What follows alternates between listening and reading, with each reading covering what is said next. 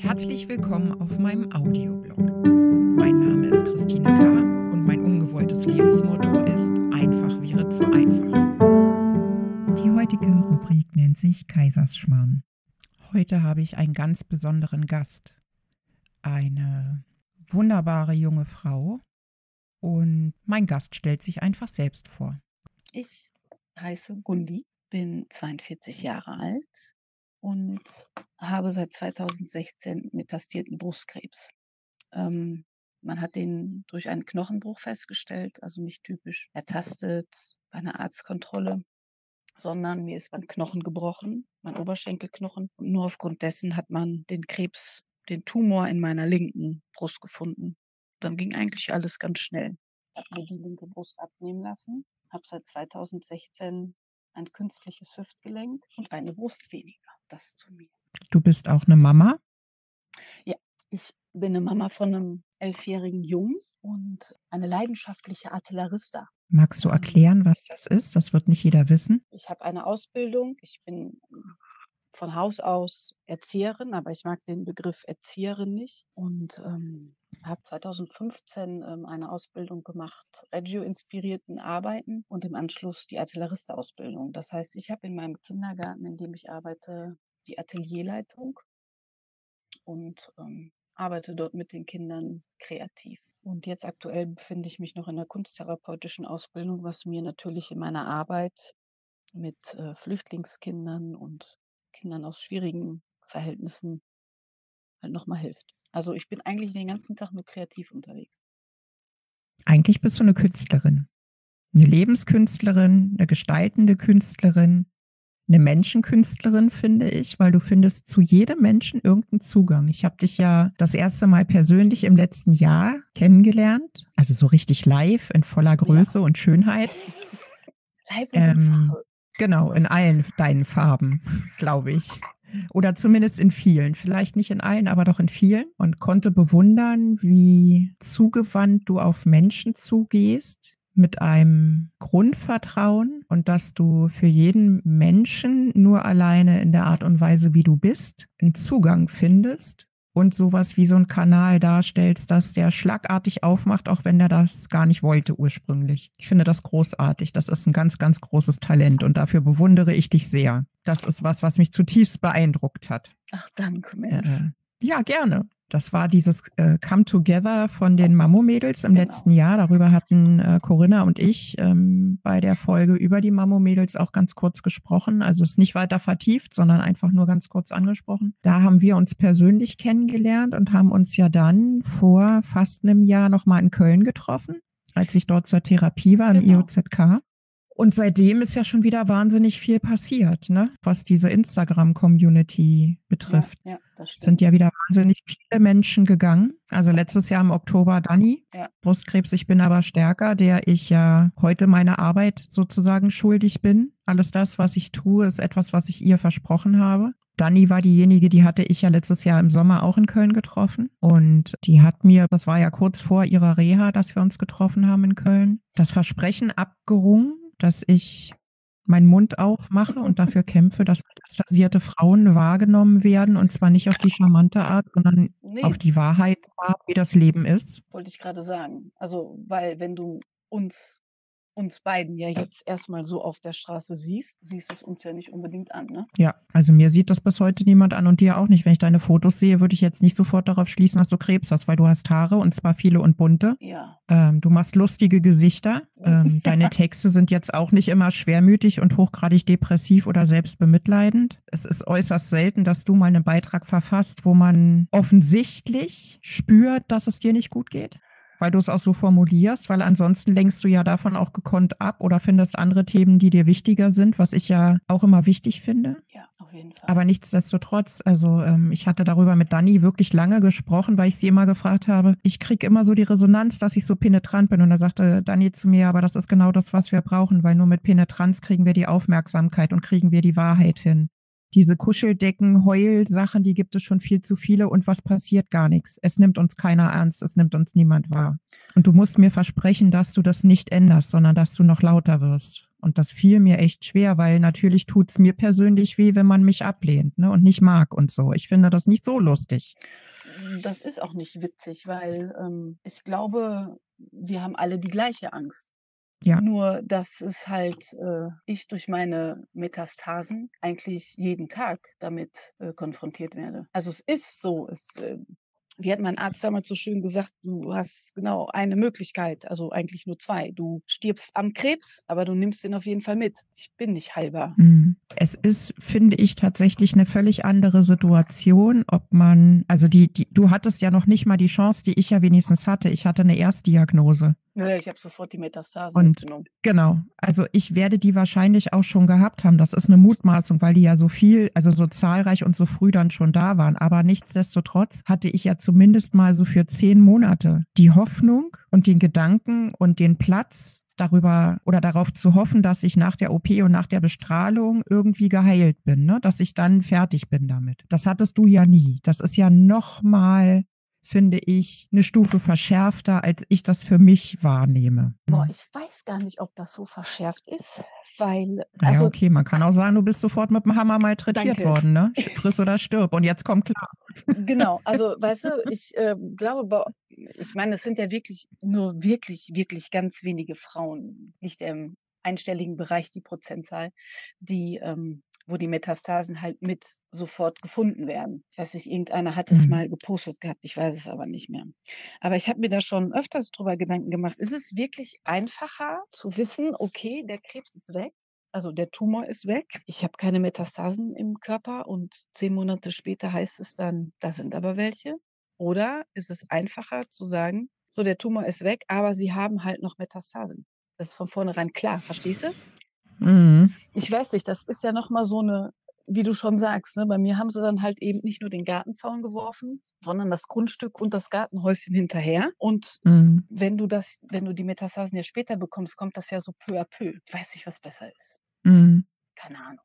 Wenn du einmal mit dem Krebs, egal in welcher Form, ähm, konfrontiert wirst, am eigenen Körper ist die Angst immer, die wird dann ständiger Begleiter. Die, Na, man ist zumindest mal hellhöriger als sonst so, ne? Ja, hellhöriger. Finde ich. Sensibler. Ich würde sagen sensibler. Also du bist, ich kann mich daran erinnern, ähm, so zum zu Anfang, wenn du mit der Materie überhaupt irgendwie noch nie so in Berührung gekommen bist, dass du, ähm, egal wo der Knochen jetzt knarzt und zwirnt, ähm, dass du, also dass ich halt Panik bekommen habe. Ne, oh Gott, da ist, da ist was, da ist mhm. was. Weil du irgendwie total sensibel auf deinen Körper reagierst. Und erst so mit der Zeit lernst du, dass das zu den Nebenwirkungen gehört, dass es normal ist, dass dein Blutbild Achterbahn mit dir fährt, äh, dass du halt engmaschig kontrolliert werden musst, dass sie eh alles finden, was sie finden können. Ich meine, ist halt auch schön, aber trotzdem auch scheiße. Ich meine, vor zwei Jahren haben sie dann halt eben äh, ein Anginom bei mir gefunden. Ein Aneurysma war es. Aneurysma, mhm. kein Anginom. Wo ich gedacht habe, ja, auch schön. Mhm. Ne, und wo mein Arzt halt ganz klar gesagt hat, ja, das Doofe ist halt, ne, sie werden so engmaschig kontrolliert. Wir finden halt auch einfach alles. Manche Menschen leben damit und wissen es überhaupt nicht. Ist halt irgendwie schwierig.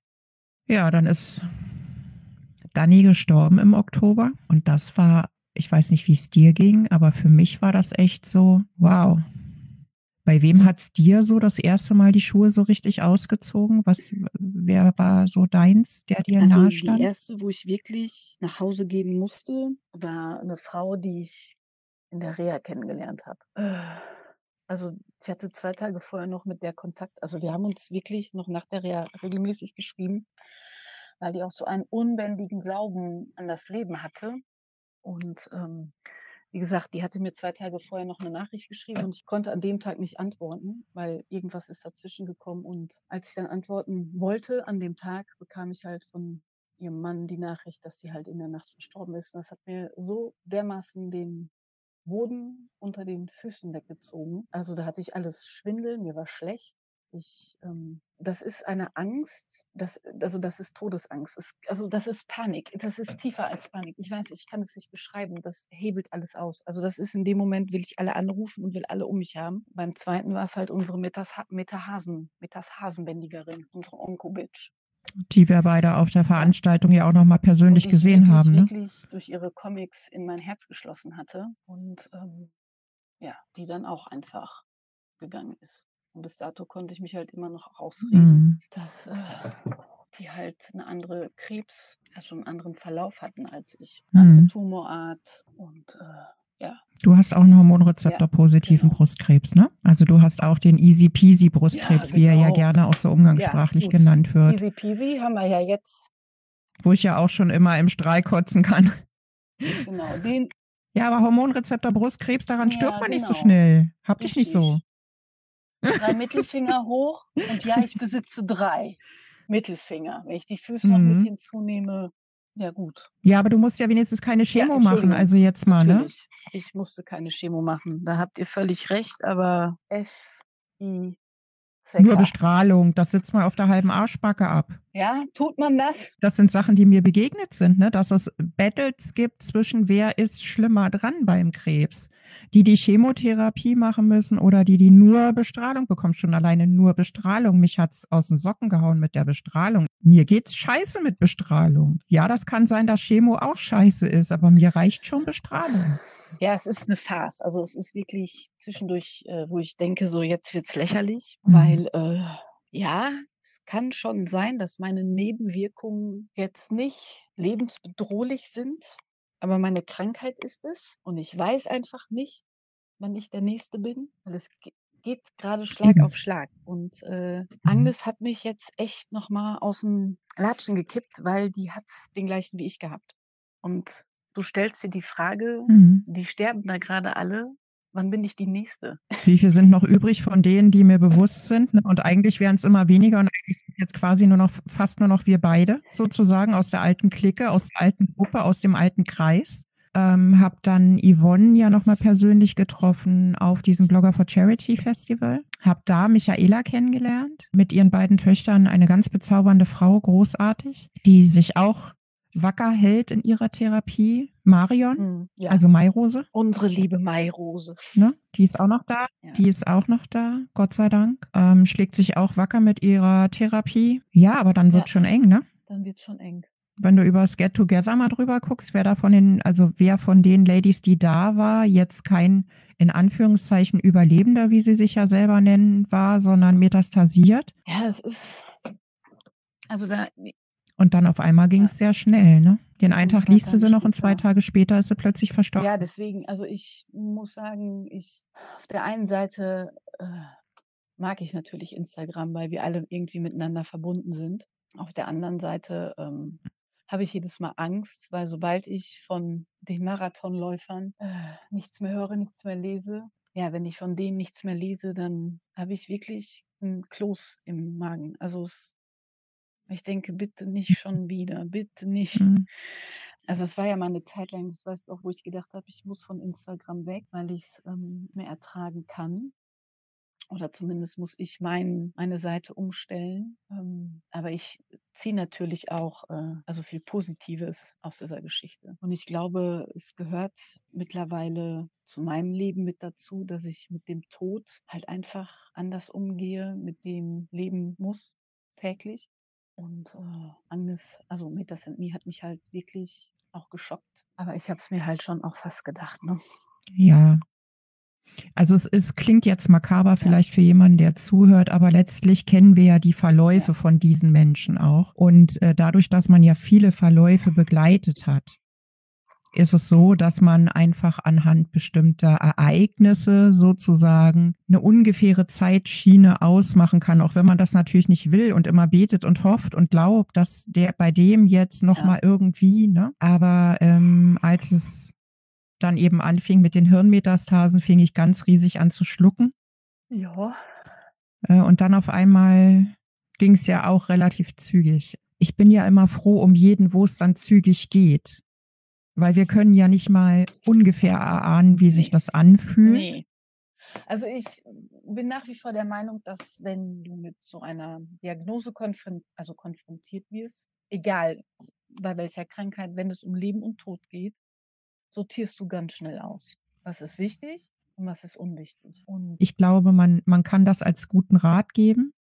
Sortiere aus, setze deine Prioritäten, guck nach, was für dich wirklich wichtig ist und umgib dich mit Menschen, die dir wichtig sind und denen du wichtig bist. Ich weiß nicht, wie das dir geht. Im Laufe einer Erkrankung als Marathonläufer sortiert sich das auch von alleine aus, weil Menschen dabei sind, die irgendwann sagen, ich will nichts mehr hören, ich will nichts mehr sehen, ich ertrage das nicht mehr oder irgendwann muss doch auch mal gut sein. Bei mir hatte sich das eigentlich schon vorher ich weiß, dass ich äh, einen relativ großen Freundeskreis, so in den Jugendlichen, in den Zwanzigern hatte. Und ähm, das hat sich irgendwann dann schon so ein bisschen dezimiert. Und ich habe halt einfach das große Glück, dass die geblieben sind, die mit mir diesen Marathon einfach laufen. Das sind die wenigsten, aber es sind die, die eigentlich immer schon da waren. Also es sind wirklich nicht viele, aber die waren vorher schon auch da. Also alles andere sind Bekanntschaften. Ne? Das sind, also ich habe halt meine mhm. Krebsbuddies, mhm. ne? so ihr, ähm, mhm. weil ich glaube nur ihr oder du kannst verstehen, was es ist, wenn ich sage, ich habe Angst. Das kann einer, mhm. diese, diese Angst, kann einer, mhm. der damit konfrontiert ist, glaube ich, nur schwer nachvollziehen oder gar nicht. Ähm, aber ich habe halt eben die Leute, die mich an die Hand nehmen und vielleicht mal halt auch mal eine kleine Strecke Marathon mit mir laufen. Ähm, mhm. Und ich glaube, da habe ich echt verdammt großes Glück, dass das so ist. Ja, hast du. Hast du wirklich. Also ich kenne wahnsinnig viele Geschichten, gerade von Frauen, wo über den Verlauf der Erkrankung nach und nach immer mehr wegbricht an sozialem Umfeld, auch an Familie. Ja. Und ich selber ähm, sehe das eben auch. Ne? Also die Kontakte werden halt weniger. Es kommen so lustige, lapidare WhatsApp-Messages. Wie geht's dir? Die lieb ich. Auf die ich dann antworte im Rahmen meiner Möglichkeiten gut. die schon lange gar keinen Einblick mehr darin haben, wie erkrankt ich denn jetzt tatsächlich wirklich bin, weil ich es einfach auch gar nicht mehr will. Oh, ja. ähm, oder wo du dann tatsächlich, also das ist mir persönlich so nicht passiert, aber ich kenne das aus äh, den Erzählungen anderer Frauen, die dann tatsächlich zu hören bekommen, naja Mensch, aber irgendwann muss doch mal gut sein, du musst doch auch mal ein anderes Thema haben, über das du redest. Das tut dir ja nicht gut. Also immer darüber zu reden, das äh, äh bringt dich ja auch nicht weiter. Ja, das mag so sein, aber mit wem soll ich denn drüber reden? Mit der Wand? Vor allen Dingen, ich finde, wenn du nicht drüber redest, kriegt diese Krankheit so eine gewaltige Macht über dich. Und ähm, mhm. also ich äh, will auch einfach darüber reden, damit die Frauen einfach auch Bescheid wissen. Also, ne, ich meine, ich bin 2016 erstmal richtig krass damit konfrontiert worden. Und das erste, was meine, Schw also was meine Familie und meine Schwestern halt auch gedacht haben, die stirbt jetzt. Und ich hatte aber irgendwie nicht so das Gefühl, dass ich mhm. jetzt dem Tode nahe bin. Und wenn du dich dann damit auseinandersetzt und liest und halt auch Instagram nutzt und du siehst, ey Mann, da leben Frauen halbwegs mit dem Krebs und die kriegen das auch hin und die haben doch irgendwie noch Lebensfreude. Warum? Dann kann ich das auch. Und ich bin halt auch nicht mhm. der klassische, ich stecke den Kopf in den Sand, sondern ich bin eher, ja, dann gehen wir jetzt einfach mal und gucken, was passiert. Ich kann es ja eh nicht planen. Ja. Sehr gut. Ja, ist doch so, oder? Ja, also es ist, ganz am, am Anfang unseres Gesprächs hatten wir das, hattest du das ganz kurz so ein bisschen thematisiert, dass wir ja ohnehin diejenigen sind, die mit dem Tod 24 Stunden am Tag spazieren ja. laufen. Ne? Also ich nehme das immer als so ein Schattenbegleiter irgendwie war, der so hinter mir her trabt und manchmal bin ich ihm zu schnell und manchmal ist er mir zu ja. schnell. Ich weiß, dass er da ist. Also das wegzuleugnen bringt mich nee. ja überhaupt nicht weiter. Das ist ja mal eine Tatsache. Und pauschal kann man ja den Spruch immer loslassen, sterben müssen wir alle, keiner weiß wann und warum. Und wir haben wenigstens noch die Möglichkeit, unsere Sachen vorher zu sortieren, weil wir mit ziemlicher Wahrscheinlichkeit an dieser Erkrankung sterben werden, zu einem früheren Zeitpunkt als andere Menschen.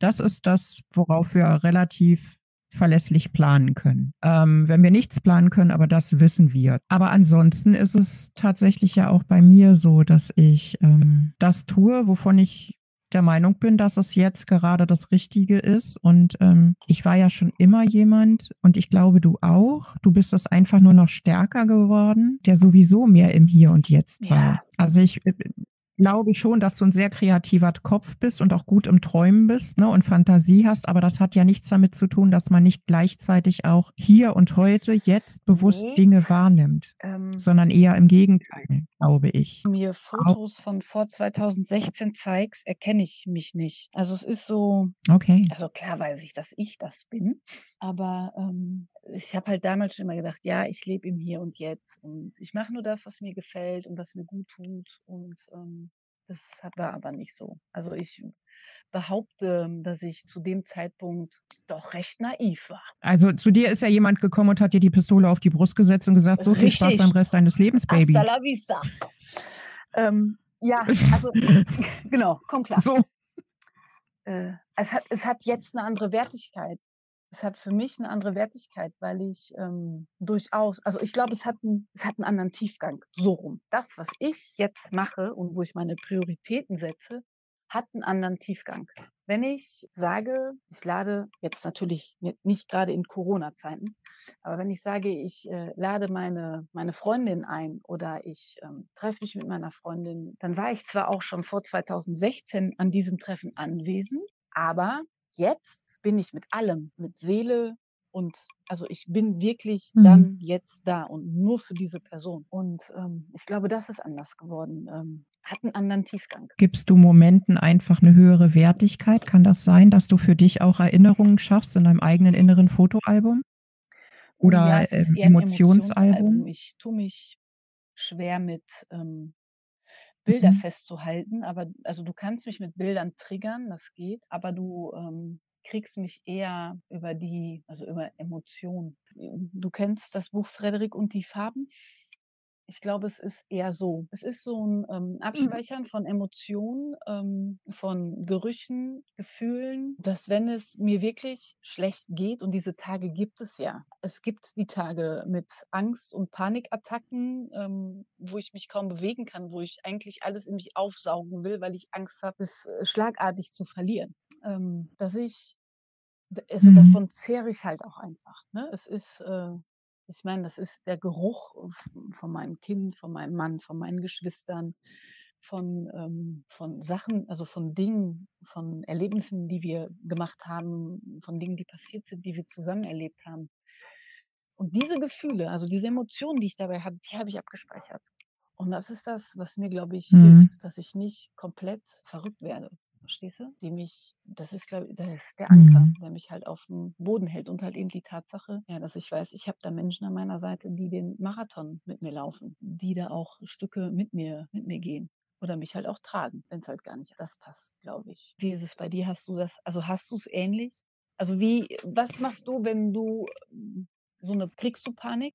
Meine letzte Panik war letzten Samstag. Ja. Da sitze ich auf dem Sofa und fange einfach völlig unvermittelt an zu weinen und dann läuft das. Das läuft einfach nur. Und dann raubt es mir fast die Luft und dann raubt es mir fast den Verstand und dann wird mir in diesen Momenten in einem Bruchteil von einer Sekunde ja. klar, was mit mir eigentlich los ist. Nee. Das klingt total absurd. Aber es ist dann auf einmal so ist nicht überpräsent. Es ist überhaupt nicht absurd, aber das ist halt eben das, ne? Das ist so, wie so eine eiskalte Dusche, wie diese, ja. diese äh, Bucket, Bucket Challenge, ne, wo du dann so eiskaltes Wasser plötzlich über den Kopf bekommst und dann fehlt dir die Luft zum Atmen oder wenn du in so ganz ich kaltes Wasser reingehst und ich bin nicht so ein Kaltwassertyp. Ja. Äh, ich friere noch bei 24 Grad Wassertemperatur und finde das sehr unangenehm und schnapp nach Luft wie so ein Fisch auf dem Trocknen. Ähm, aber es ist dann wirklich, also es ist dann echt kurz vor Nervenzusammenbruch. Ne? Und wer mich kennt, der weiß, dass das schon einer gewissen Absurdität nahe kommt, weil man mir das so, wenn man mich beobachtet und mich normalerweise so hört und im Umgang sieht, wie ich mit der Krankheit umgehe, eigentlich überhaupt nicht zutraut, was mich auch immer sehr traurig macht. Dass es ganz viele Menschen gibt, die gar nicht davon ausgehen, dass, dass mich das auch emotional belastet. Also ich habe zum Glück eine gute Psychoonkologin, die weiß das schon auch, aber ich kenne viele Menschen in meinem Umfeld, die sind bar erstaunt, wenn ich plötzlich da sitze und weine weil ich für viele scheinbar so einen Eindruck von so einer emotionslosen Maschine mache oder so. Nur weil ich es nicht ja. an die große Wand nagle. Ja, aber was, also was machst du denn dann? Also wie kommst du aus der Geschichte, aus der Nummer mit der Panikattacke raus? Ich habe gelernt, sitzen zu bleiben und das auszuhalten und mir das anzugucken und dieses Monster auf mich zukommen zu lassen. Es ist dann so, dass ich, ich kann das, glaube ich, ganz schlecht beschreiben. Ich werde dann ganz ruhig. Also ich weine und ähm, ich, ich bin verzweifelt und äh, das läuft alles und ich bin, ich habe wirklich Angst, aber ich sitze da und ich bin nicht paralysiert, okay. sondern ich sitze einfach da und gucke. Und während ich gucke, versuche ich mir bewusst zu machen, was jetzt im Moment das Schlimmste ist, was mir passieren könnte. und wie hoch die Wahrscheinlichkeit ist, dass es mir passieren wird. Und dann wird mir in dem Moment bewusst, dass das Schlimmste, was mir passieren kann, ist, dass ich knallrote, verschwollene Augen habe, dass mein T-Shirt nass von Rotz ist und von Tränen, weil ich keine Taschentücher mehr habe, dass mein Mann vielleicht jetzt gerade in den Raum kommt und denkt, oh mein Gott, was ist mit ihr los? Äh, dass mein Hund ganz aufgeregt vor mir hertrippelt und sich fragt, was hat sie? was muss ich tun, was kann ich tun. Und meistens ist es so, dass ich dann, egal wie das Wetter ist, wir haben so ein bisschen Garten vor der Tür, dann die Tür aufmache und mich raus in den Garten setze und einfach gucke und ruhig und einfach ruhig bleibe. Und äh, wenn es ganz schlimm ist und wirklich die Befürchtung, dass ich jetzt sofort sterben muss oder mindestens in drei Wochen, dann mache ich was, was vielleicht für dich jetzt absurd klingt. Ich hole mir meinen Ordner mit meinen Befunden Befunde durch. und lese die durch. Guck mal, ich habe meinen weggesperrt. Ja, ja, aber ich habe das große Glück, dass ich da so ein bisschen medizinisches Hintergrundwissen habe. Also ich bin in vielen Dingen einfach furchtbar strukturiert im Kopf oder furchtbar faktenbasiert. Da kommt so ein bisschen mein Asperger durch. Also ich bin so ein Strukturfreak, so ein, so ein, so ein Faktenmensch, so ähm, okay. richtig fokussiert dann auf diese Dinge. Ne? Und lese mir meine Befunde, um mir vor Augen zu führen, wie hoch die Wahrscheinlichkeit ist, dass ich in drei Wochen tot sein werde, anhand des Krebses. Also ich lese mir den letzten Befund der Bildgebung durch. Und meine Bildgebungen sind selten älter als ein halbes Jahr. Und das Gute an einem Hormonrezeptor-positiven Brustkrebs ist ja tatsächlich, dass wir Zeit haben. Auch wenn wir an ihm sterben werden, haben das wir stimmt. statistisch gesehen mehr, mehr Zeit als andere Patienten. Und das ist etwas, was ich immer wieder wie so ein Mantra vor mir her bete dass die Wahrscheinlichkeit relativ gering ist, dass ich in einem halben Jahr tot sein werde, weil ich habe Hormonrezeptor-positiven Brustkrebs. Ja, das stimmt. Und ich habe Knochenmetastasen. Ich habe keine einzige Organmetastase. Zumindest weiß ich von keiner. Und ich war im März das letzte Mal im PET-CT und da hätte man Metastasen gesehen, auch wenn sie ganz, ganz klein gewesen wären. Und das ist das, was ich mir dann immer wieder ja. vorbete. Das ist im Moment meine, meine, meine, meine Struktur, die mir hilft, mich mit den Fakten auseinanderzusetzen. Auch wenn der andere der, Fakt ist, dass ich keine Therapie habe.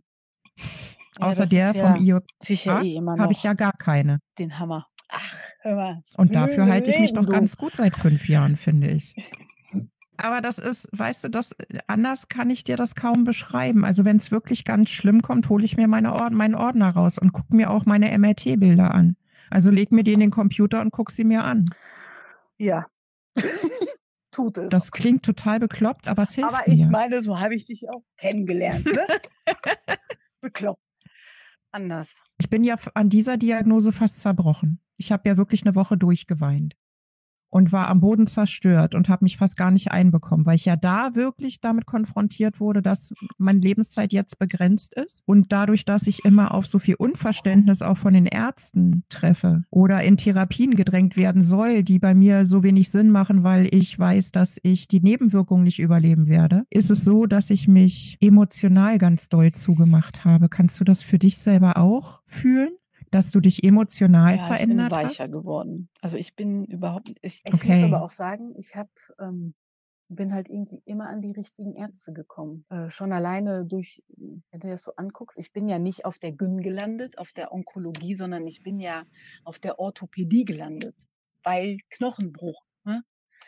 Und da hatte ich schon einen mhm. sensationellen mhm. Arzt. Wirklich, ähm, wo ich das Gefühl habe, ich werde aufgefangen. Also der halt auch äh, ich glaube, der hat schon im Vorfeld, also als er die Diagnose gesehen hat, hat er schon alles in die Wege geleitet, ähm, dass es mir gut ging. Äh, der hat persönlich ne, dann im Brustzentrum angerufen und hat gesagt, ich möchte bitte für die Frau Bar die und die Ärztin haben. Und die soll nicht warten. Ne? Also wirklich, habe halt von Anfang an wirklich mega Glück gehabt, auch bei der Radiologie. Die erste Radiologin hat mir gesagt, äh, naja, die Nebenwirkungen sind dann halt, es kann halt erneuter Krebs auftreten. Und ich da gesessen habe, äh, wieso soll ich mich denn dann bestrahlen lassen, Mann? Und äh, den zweiten Radiologen, den ich dann hatte, mhm. der dann gesagt hat, äh, ja, aber ne, natürlich, aber und mir das dann nochmal ganz anders erklärt hat und mich da auch wieder anders aufgefangen hat. Und dann halt eben mein Onkologe, den ich jetzt habe. Also ich, der passt halt einfach zu mir. Es ist, weiß ich nicht. Und äh,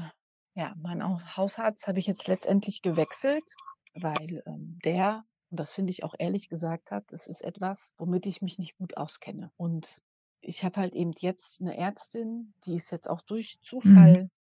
hier bei uns, ähm, hat die ihre Praxis aufgemacht, die ist äh, macht halt auch eben Palliativpatienten. Da bin ich, bin ich jetzt halt hin. Ne? Also mit Hm, all meinen okay. Diagnosen und habe gefragt, ob sie denn noch ein Plätzchen für mich frei hätte.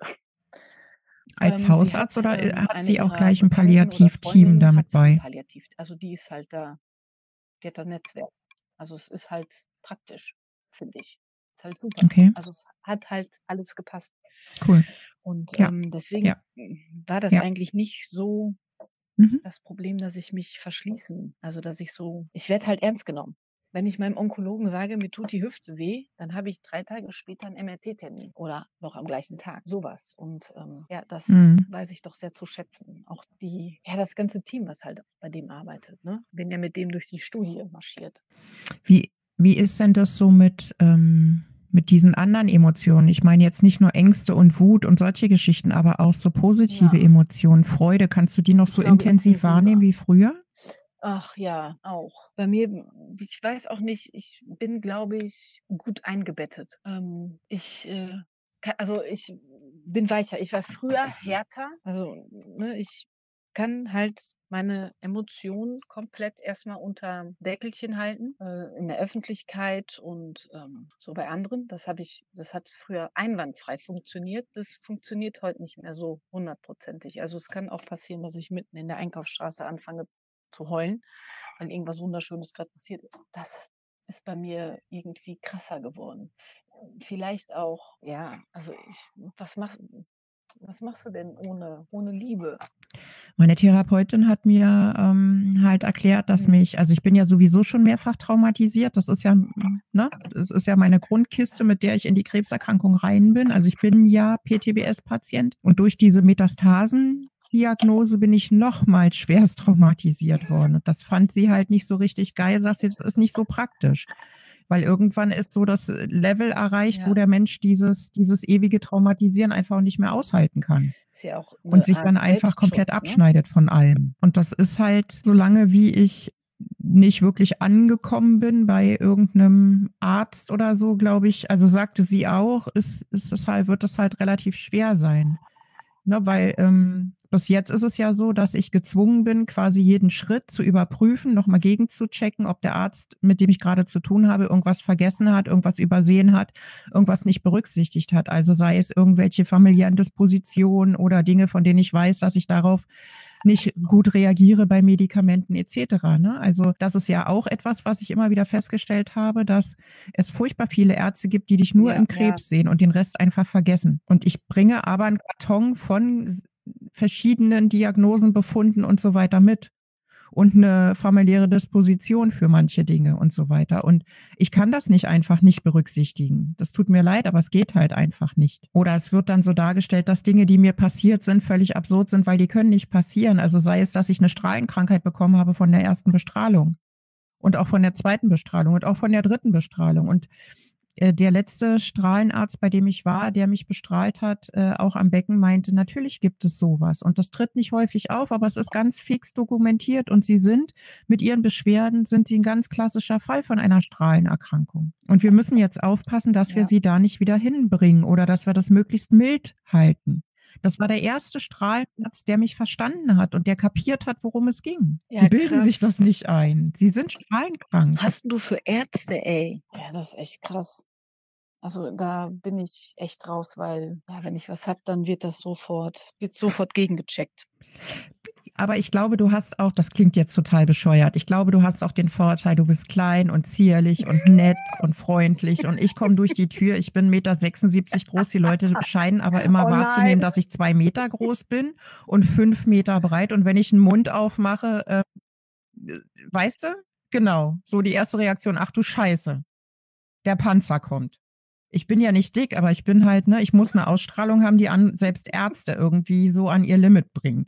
Meine jetzige Onkologin sagt, Frau Kaiser, Sie sind eine Herausforderung als Patient, weil Sie einfach Ja, zu viel wissen. Es ist ja mittlerweile eine ganze Batterie, die mich einmal im Jahr sehen will. Also der Onkologe halt öfters, aber so der Kardiologe hat sich auch schon angekündigt.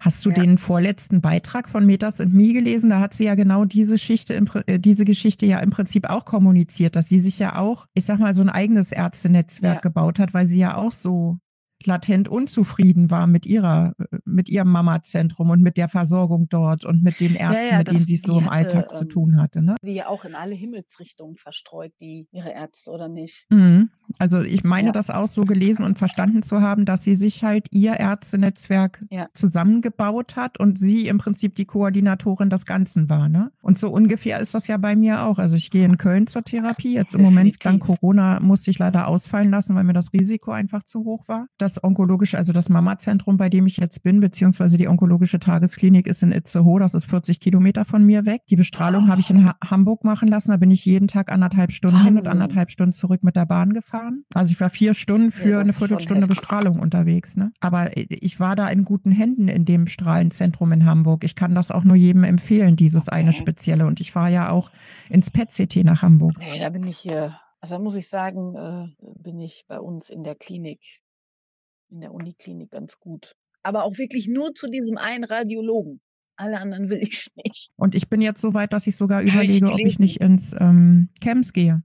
Klinikum Essen Mitte. Die allerbeste Krebsklinik, die es gibt eigentlich, ne? Weil die ja auch mit Naturheilkunde ganz viel machen und so weiter. Also die sind ja, ja auch offen für parallele Geschichten, die unterstützend tätig werden. Die lehnen ja runter, rundheraus nichts ab und ähm, zumindest ist es, wenn ich mich mit Patienten von dort unterhalte, kriege ich immer wieder das Feedback, die sind extrem zugewandt und die hören dir zu und die versuchen mit dir einen Plan auszuarbeiten, was du willst. Und nicht dieses, was mir jetzt ja auch wieder begegnet ist, naja, wenn sie das nicht wollen, dann wollen sie das halt nicht. Dann kann ich sie ja auch nicht überzeugen. Statt einfach zu gucken, okay, lass uns doch mal rausfinden, wo deine persönliche Priorität ist und dann mache ich dir automatisch die Vorschläge, die in dieser Priorität ganz vorne stehen. Sage dir aber auch, welche anderen Möglichkeiten du hast und ich gebe dir nicht das Gefühl, dass du ein Stück Scheiße bist, sondern ich nehme einfach deine Bedürfnisse ernst. Ja. Weil das ist dein gutes Recht als Patient, dass du deine eigenen Prioritäten setzt. Das Gefühl habe ich echt nicht. Also der ne, wir hatten jetzt halt überlegt, ob wir äh, aufgrund der Schmerzen in meiner Hüfte, die ich ja jetzt nun mal nochmal hatte, klar hat er gesagt, äh, wir gucken nochmal.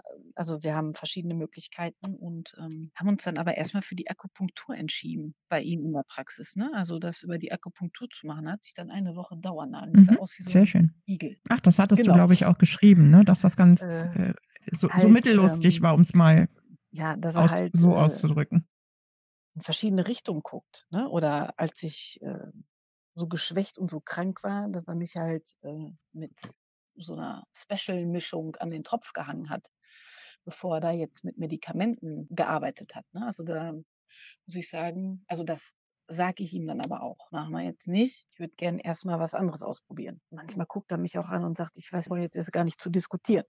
Das kann sich ja kaum jemand vorstellen, wie sehr man mit dieser Krankheit beschäftigt ist, obwohl man es ja eigentlich gar nicht will. Also was ich in der Zeit zu Ärzten renne oder zu Therapien oder sonst irgendwie, nee. ich verstehe es gar nicht. Also ich verstehe es gar nicht. Ich will das nee. eigentlich auch gar also nicht. Es aber ist auch schon so. Ähm, dir bleibt ja gar nichts anderes. Mich auch, und das glaube ich, das habe ich auch schon mal geschrieben, dass ähm, der Krebs, also die Krankheit an sich, eigentlich mir voll in meinen Lebensplan reingefuscht hat.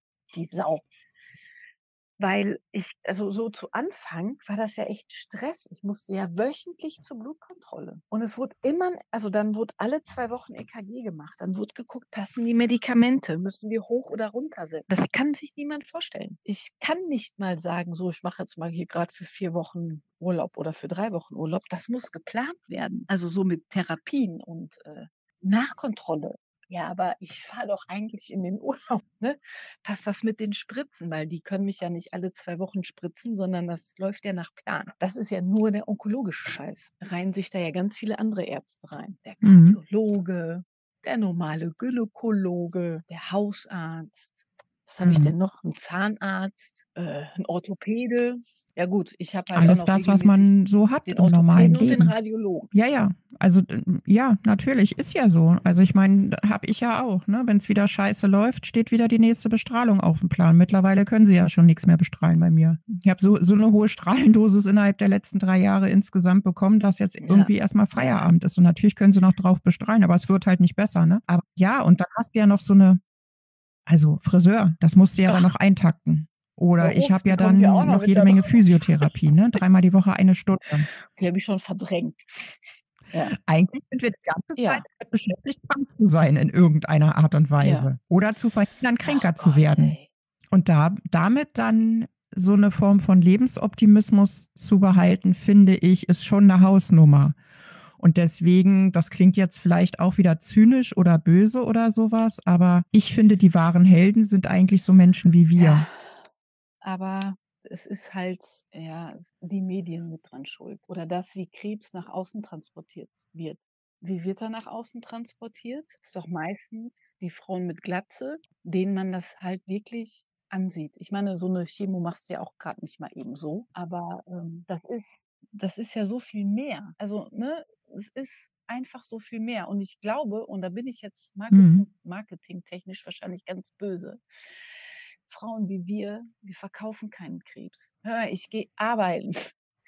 Ich, du siehst es mir halt nicht an. Und das ist, glaube ich, wird von den Medien, wird halt dieses Kranke ist halt, glaube ich, medienwirksamer. Und dann natürlich, wenn du den Fall. Ich habe mich mit, mit einer Medienagentur unterhalten, warum denn dieses spezielle Bild vermittelt wird und nicht eben dieses andere Bild oder wo dann wir bleiben. Und ähm, habe dann tatsächlich zur Aussage bekommen, und das ist eine Medienagentur, die mit ganz vielen Krebsgesellschaften und Krebsvereinen und so weiter sowieso arbeiten, also die sich mit diesem Thema wirklich sehr beschäftigen und die nicht von einer Pharma gesponsert werden. Also die mhm. haben keine, keine Pharmaunternehmen irgendwie im Hintergrund sitzen. Ne? Ähm, und da bekam ich die Aussage, äh, weil ihr mit eurem metastasierten Brustkrebs das Bild verkörpert, was niemand haben will, nämlich dass man nicht geheilt wird sondern dass man sterben wird daran. Ich sage aber, wenn du dir die Menschen anguckst, die mit metastasiertem Krebs leben, sind das ganz häufig Menschen, die eine Wahnsinnsausstrahlung haben, die so mitten im Leben stehen und so eine riesen Lebensfreude vermitteln, dass ich der ganz festen Überzeugung bin, und das ist ja auch ein Feedback, was ich auf meinen Account bekomme, ähm, dass wir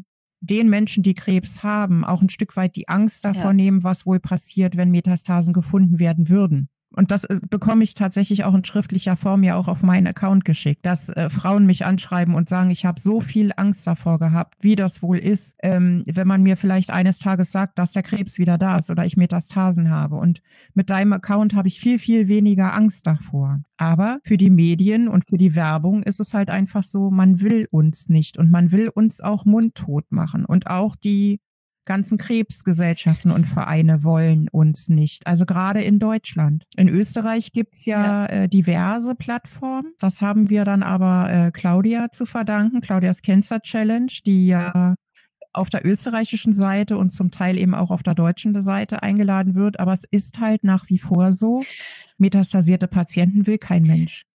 Ich weiß nicht, ob ja. du die mitbekommen hast, die Fernsehserie von der Miriam von M. Die fand ich super, weil das ein ja auch das realistische Leben ja. eines metastasierten oder krebserkrankten Menschen sozusagen äh, darstellt. Ne? Man kann über Myriam denken, was man möchte. Auch sie polarisiert ganz stark, weil sie eine ganz klare Sprache auch hat. Und man muss sie nicht mögen, aber ich bewundere sie für ihre Arbeit. Ähm, ich finde, das ist unglaublich, was sie mit ihrer eigenen Krebserkrankung alles auf die Beine stellt, äh, wie sehr sie sich für ihre Schützlinge, wie sie sie ja selber nennt, einsetzt. Also ich habe einen ganz, ganz tiefen Respekt und eine ganz große Hochachtung vor ihrer Arbeit, die sie da macht, die sie ehrenamtlich macht. Und ich ähm, finde dieses dieses Fernsehformat ja. auch okay, weil da begleiten die ja die Patienten und da achtet sie ja auch ganz stark darauf, dass die Patienten so ein Stück weit vor sich selber geschützt werden. Ne? Da steht sie ja davor. Das finde ich gut. Aber dann gibt's ja diese andere Sendung, die ja jetzt mittlerweile auch. Die hatten ähm, mich an genau, und die hatten mich auch angefragt, aber das waren auch die, die gesagt haben, ob Bescheid, sie sich wieder ne? melden dürfen, wenn ich dann mal irgendwann gedenke, das Zeitliche zu segnen. Ne? Ja, mhm. genau ich weiß, sie würden das dann gerne begleiten. Wo ich so dachte, du hast doch den Knall nicht gehört, Tussi. Also äh, irgendwo hört es ja auch auf. Ne? Aber das ist, möchte den Raum geben. Wenn das jemand machen möchte, soll er das gerne tun. Darum geht's gar nicht. Ähm, mir geht's in dem Bereich der Öffentlichkeitsarbeit ja eigentlich darum, Ängste zu nehmen. Also dass ja. ein Leben mit metastasiertem Krebs, egal welcher Krebs, dass der durchaus sinnhaft ist und dass man trotzdem Lebensqualität haben kann und dass wir uns eben nicht mehr verstecken müssen, sondern dass wir Raum haben und dass äh, wir da sind. Und ähm, ich, ich tue mich da so schwer mit. Ich würde das äh, lieber sehen, wenn Menschen wie du äh, quasi im Fernsehen stattfinden und ihre Geschichte erzählen können und einfach Mut machen können oder solche Geschichten, ne? wenn wir nicht verheimlicht werden und wenn es nicht nur darum geht, ich habe eine Chemo, eine OP und eine Bestrahlung abgeschlossen und habe gewonnen gegen den Krebs, weil das weiß niemand, ob er gewonnen hat gegen den Krebs. Vorher bedauerlicherweise nicht, aber so ist es. Aber jetzt stell uns beiden mal Also stell dich jetzt mal, wir beide, ne? Vor einer Hm? Fernsehkamera. Du in Rot und ich in Pink? Mhm. Es wird aber witzig. Ja. Ich weiß nicht. Wo soll ich uns mich, wo, wo, wo soll ich uns uns- sehen? Was soll ich mir vorstellen? Stell dir doch nur mal vor, wir beiden würden jetzt in die Öffentlichkeit, also so mit Fernsehen. Und hast du nicht gesehen.